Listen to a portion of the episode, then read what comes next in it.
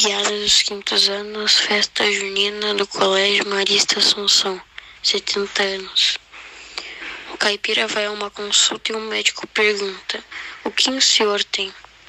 O caipira responde: Uma mulher, uma vaca, uma galinha. Não é isso que o senhor está sentindo.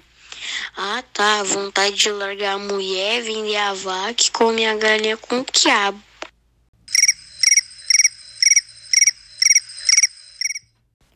Um caipira chega à casa de um amigo que estava vendo TV e pergunta: E aí, é firme? E o outro responde: Não, é futebol. Foram nossas piadas, espero que tenha gostado. Eu sou Eduardo e minha dupla foi o Alexandre.